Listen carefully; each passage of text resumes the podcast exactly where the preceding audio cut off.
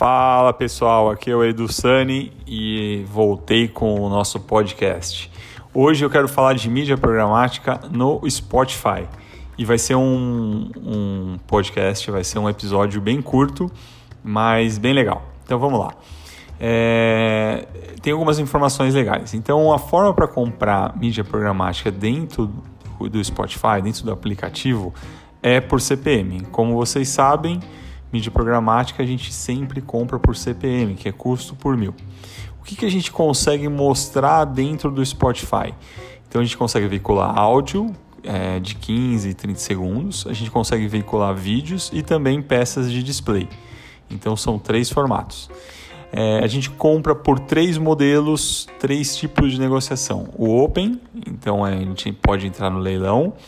O, o Preferred Deal, quando a gente quer garantir um volume de entregas, e o programática garantida, que a gente garante aquele número de entregas e que a gente ganha da, da concorrência naquele momento, tá bom?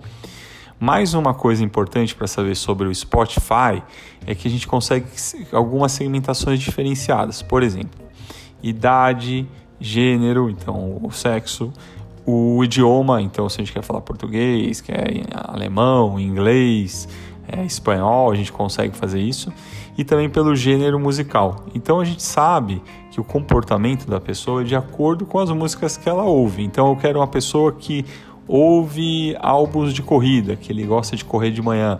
Tem pessoas que ouvem um álbum que é Jantar Relax. Então eu ouço esse. Quando eu vou jantar com a minha namorada, eu coloco um álbum no, do Spotify que chama Jantar Relax.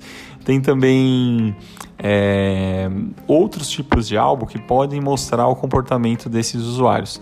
Então, por exemplo, pessoas que gostam de sertanejo, pessoas que gostam de rock, pessoas que gostam de forró, e a gente consegue fazer essas, essas combinações, né?